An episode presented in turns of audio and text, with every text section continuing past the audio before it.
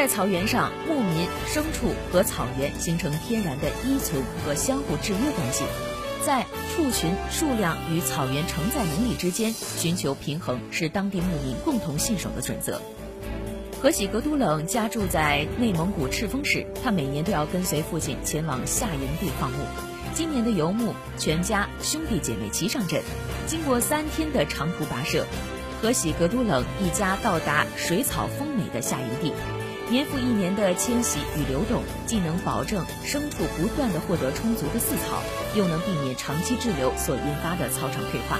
赤峰市阿鲁科尔沁齐巴彦温多尔苏木至今保留着这一传统。二零一四年，阿鲁科尔沁草原游牧系统被列入第二批中国重要农业文化遗产名录。